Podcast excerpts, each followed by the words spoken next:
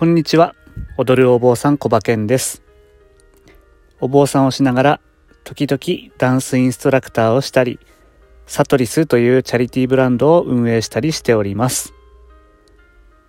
さて、今回は、TikTok でたまにいただく、あの、修行しろっていう コメントについてちょっとお話ししたいと思います。あのー、結構 TikTok で、えー、お坊さんの格好でふざけているので、あの、たまにこう、修行しろみたいな、そんなふざけてないで修行しろみたいなコメントをいただくことがあるんですけれども、そもそも修行とは何ぞやというところなんですけど、一般的なイメージだと、こう、滝に打たれるとか、精進料理しか食べられないみたいな厳しいみたいなイメージだと思うんですけど僕の宗派の修行だと、えー、35日間かな、えー、早寝早起き共同生活。みたいな感じで、まあ、お肉とかはなかったですね。でまあまあ結構体育会系なんですけど、まあ、慣れるとそこまで大変じゃないんですね。あもちろん最後までこう慣れずにずっと辛い辛かったみたいなっていう方もいるんですがで僕がその35日の修行を終えて日常生活の中に戻った時に感じたのがこうぶっちゃけ修行期間よりも普通の社会生活の方がもう誘惑が多すぎて自分を律して暮らすのがめちゃくちゃ大変っていうことだったんです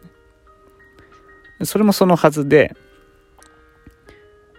こう修行で共同生活してる時は慣れないことに毎日精一杯だし余計なものもないのでこう何ですか言葉を選ばずに言うと言われたことだけやってればいいみたいな状態なんですね。でその生活にも慣れてえー、まあ、慣れてきたとこぐらいにこう共同生活が終わりみたいな感じになるので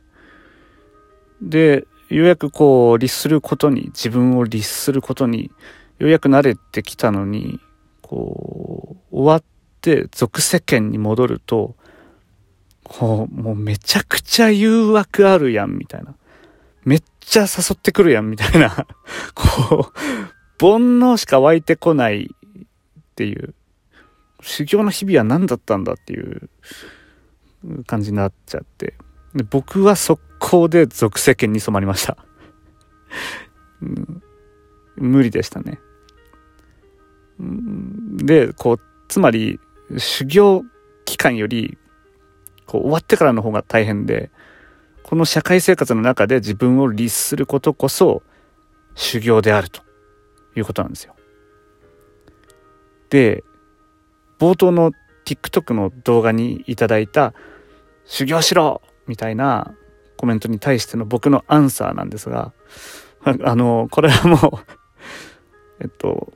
頑張りますので応援よろしくお願いいたします。としかちょっと言えないわけですよ。僕も僕は僕で結構大変なんですよこれでも。あの日々の誘惑に負けないように。まあまあまあちゃんと負けちゃってるんですけど、あの、頑張ります。はい。でただ、こう修行に行ったおかげで、いかに日常に誘惑が満ちているかっていうことが気づけたんですね。それは本当に収穫でした。はい。まあ他にも、こう、非日常な体験ができるので、このコロナウイルスが落ち着いたらよかったら皆さんも修行しに行ってみてください。ということで本日は以上となります。何か僕コバケンに聞いてみたいことややってほしい企画などなどございましたらできる限りお答えさせていただきますので、えー、ご質問とは Twitter の DM の方にいただけると嬉しいです。その他 TikTok、YouTube、ブログなどもやっておりますので、そちらもよろしくお願いいたします。あ、あとチャリティーブランドサトリスの方もよろしくお願いいたします。T シャツとパーカー、えー、あるので、ぜひぜひ覗いてみてください。